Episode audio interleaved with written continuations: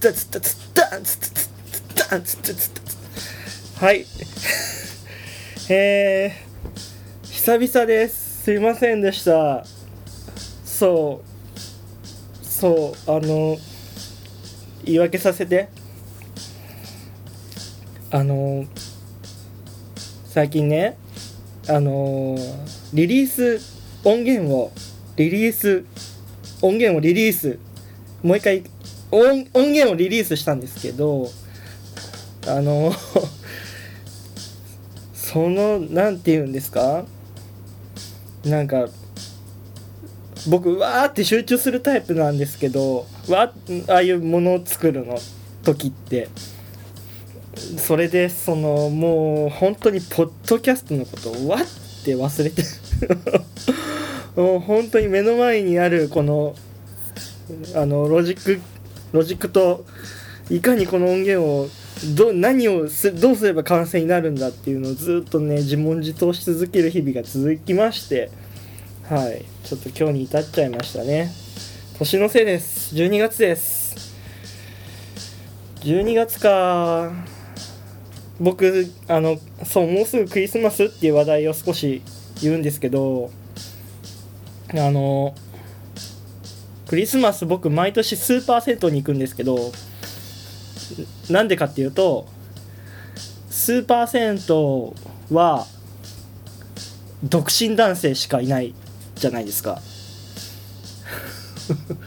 僕ど僕なんかそのなんだろう独身男性のコミュニティがすごい心地よくてその汚いおっさんとか普通に大丈夫なんで そうだからなんか汚いおっさんがすごいいびきかいて寝てたりするのをなんか見てるとこうなんか帰って癒されそうなんだろうすごい久々で何しゃべあそうそうこの間ねこの間っていうかちょうど昨日なんですけどあの映画を見に行きました。僕僕実は映画嫌いで。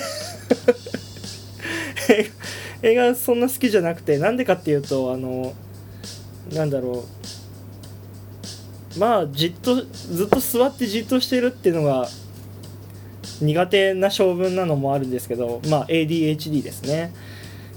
で あと何て言うんですか？だから子供の頃にずっとテレビまああの親父がすごく映画が好きな人でずっとテレビを映画が占領してたんですよ。なんかよくわからないアクション映画ハリウッドのアクション映画とかそういうものがずっと流れている環境で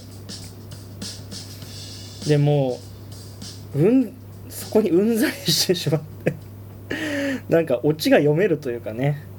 なんかああこいつが死ぬ？とか。もうなんか読めちゃうんですよね。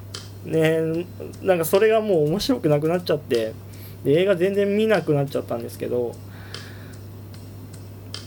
でもあの昨日ねそのこれはと思って映画を見に行ってこの「青の帰り道」っていう映画だったんですけどこれあのツイッターで知り合いがなんか面白かったとつぶやいていてで興味を持ってもうその場もうその日にチケットを予約して行くぐらいすごく興味をそそられた作品でどうして興味を持ったのかというとあの何、て言うんですかね。そうちょっとそのツイートを読み上げますね。えっ、と映画「青の帰り道」感想。このポスターとタイトルで若手俳優を集めたよくある青春音楽映画だと思い込んでいたけど想像をはるかに超えるハードでシリアスな内容。2008年から2018年リーマンショックと311を含むあの10年間が日本の若い世代をどれほど荒廃させたかが容赦なく描かれる衝撃の世代映画。そう。っていうツイートを見かけてですねあこれより前にあの生丸くんが見にあの生丸くんっていう今夜もしょうもないとをやっていらっしゃる方なんですけどあポッドキャストですね。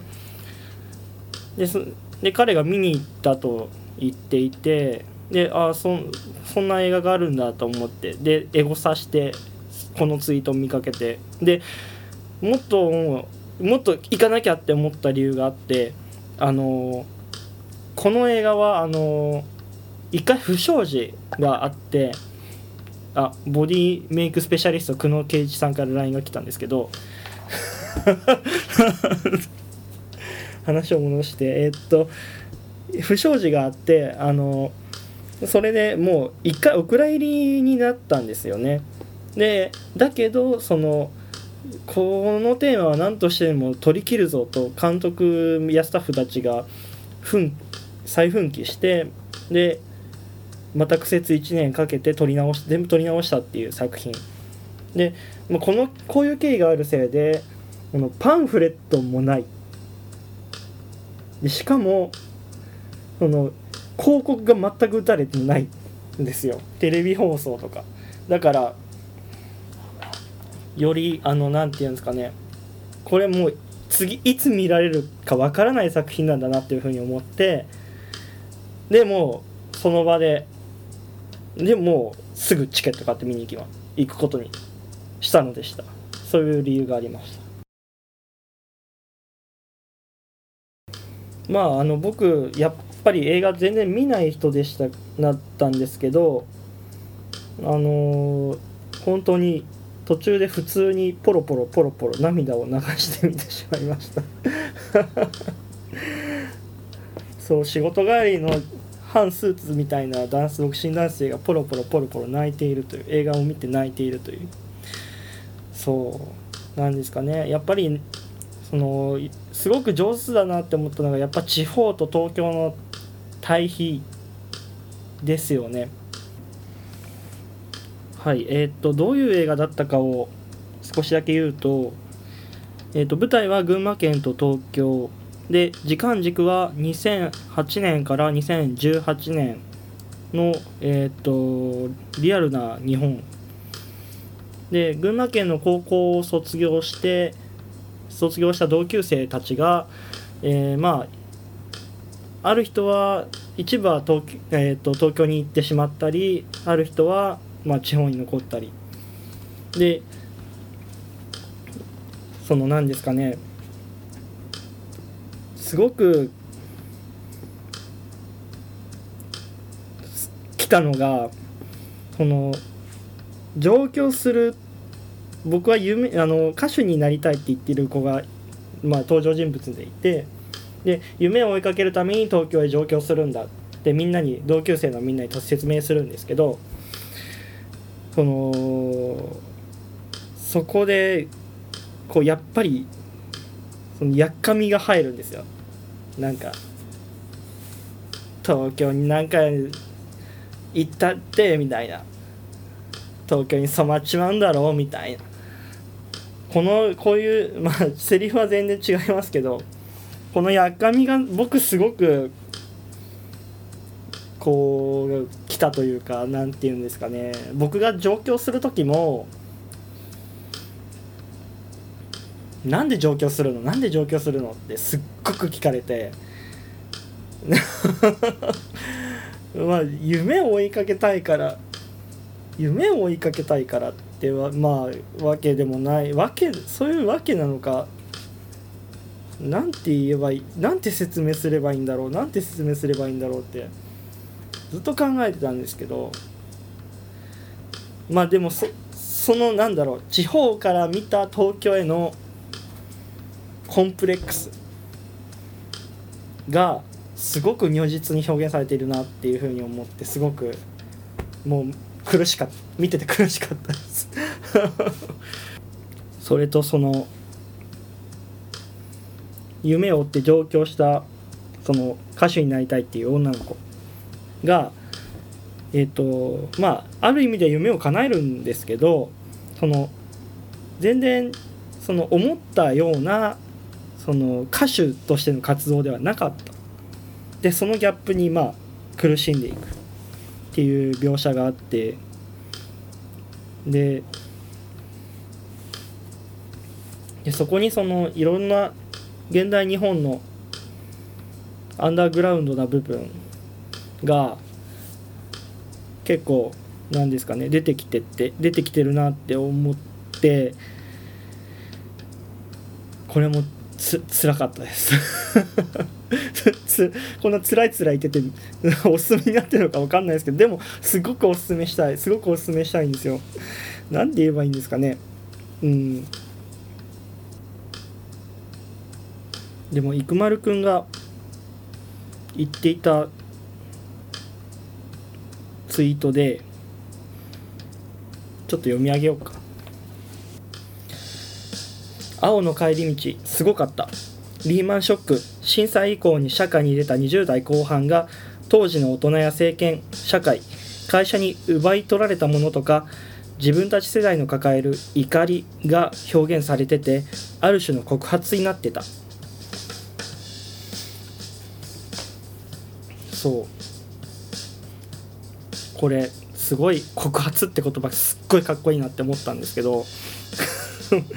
あのそうあのなんだろうその辺からちょうど2008年から2018年ってすごく世の中が変わった年変わった10年だったと思うんですよ。あのスマートフォンが出てきて SNS が出てきてでいろんなことが可視化されたじゃないですか。でそれはその同級生の例えば変な話同級生のリッチな暮らしぶりだったりだとかそのあるいはそのどんどん大人になっていく同級生に焦ったりだとか父親母親になっていく同級生に焦ったりだとかそういうものがすぐ気軽になんか情報として手に入る社会になっていったような気がしていてでそのそういう SNS を通してその感じ取るそのよくわからない焦燥感みたいなものもすごくこの映画の描写うまかったんですよ。うん。わかると思って。わかるなんですけど。そうぜぜひぜひあの多分20ちょうど僕ぐらいの年代の人が一番刺さる映画なんじゃないですかね。そうそう。なのでぜひあの本当に映画館マジめっちゃ空いてたんで。めっちゃ空いてたんで本当にもう絶対見てほしいです。いつやらなくなるか分かんないから。絶対見て。なんてね、うん、ででも本当に見てほしい映画だなって思いました。はい。えー、だいぶ前にもらっていたお便りがありまして。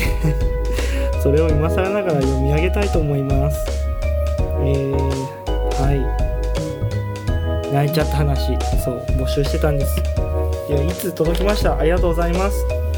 えー、泣いちゃった話。先日、発展場でギュッとされた時、泣いちゃいました。チリチリチリ あーわかるよ泣いていいよ寂しかったんだよね。誰かと一つになりたかったんだよね。泣いちゃうよね。なんだろうね。発展場だけどね。そう泣いちゃうよね。ななんかね。多分その時はあれですよ。セックスしたかったんじゃないんですよ。愛されたかったんですよ。今日はこれはねはい風の too shy boy、えー、次週はえー、っと多分ゲストをまたゲスト会をやろうと思います。はい詳細は、えー、聞いてからのお楽しみということで。はいそれでは今夜も、えー、ありがとうございました。風の too shy shy boy の時間でした。